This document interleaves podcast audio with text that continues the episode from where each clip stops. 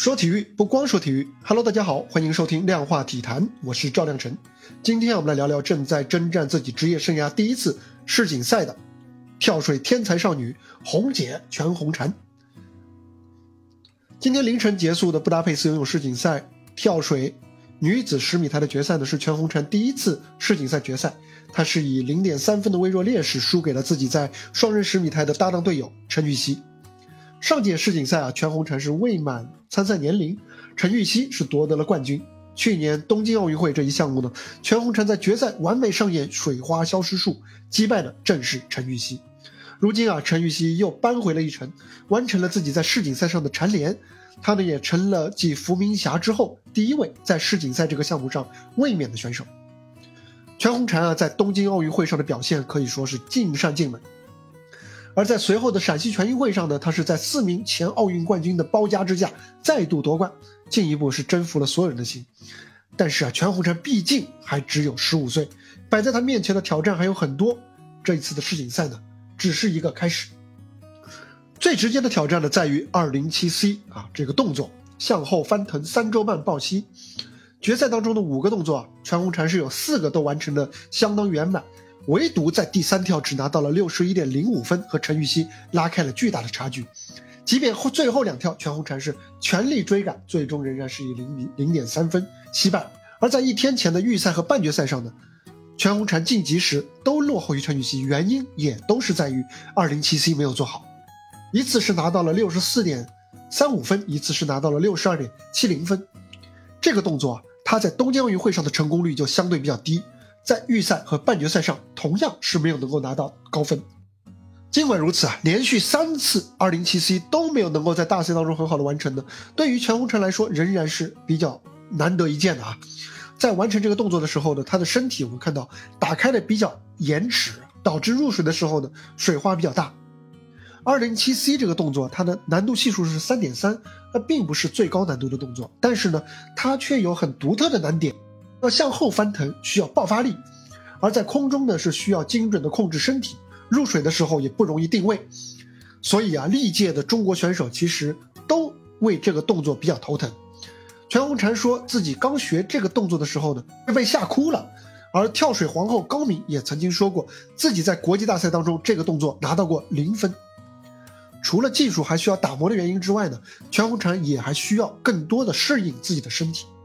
值得注意的是啊，东京奥运会结束，呃，十个多月来的正值发育期的全红婵，她的身高从一米四五腾腾腾的长到了一米五以上。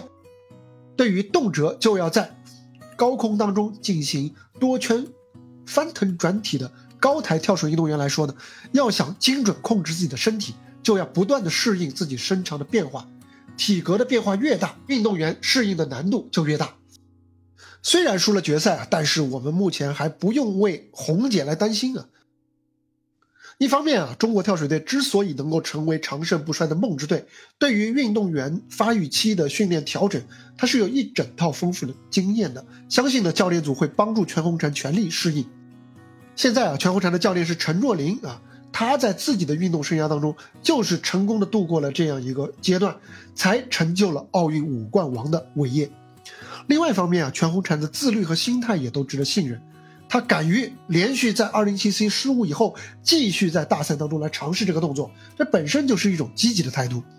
而且啊，在东京奥运会一战成名，成为社交网络上的顶流，全红婵呢却始终专注于训练，保持着一颗平常心。在世锦赛决赛上，虽然第三跳劣势巨大，但是她却没有受到影响，在最后两跳仍然是稳扎稳打，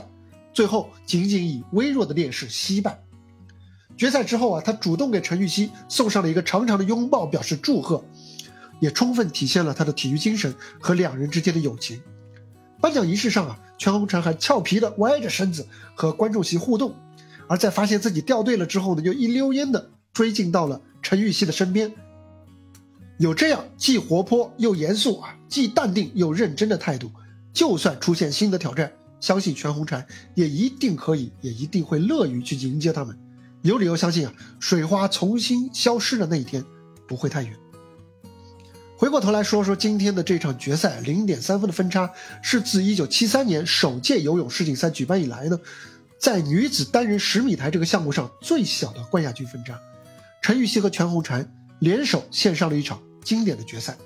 而从陈芋汐的角度来看，这何尝不是一场精彩的逆袭？毕竟啊，陈芋汐此前是连续两次在大赛决赛当中输给了全红婵，尤其是陕西全运会上，还是在最后两条被逆转。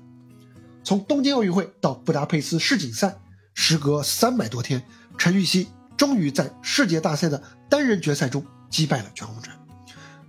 中国跳水梦之队之所以能够长盛不衰。正是这样一代又一代的像全红婵和陈芋汐这样的优秀运动员，不断的在顶峰上，在毫厘之间不断的你追我赶、良性竞争的结果。好了，这就是本期量化体坛的全部内容，欢迎点赞、收藏、订阅，一键三连不失联。我们下期接着聊，拜拜。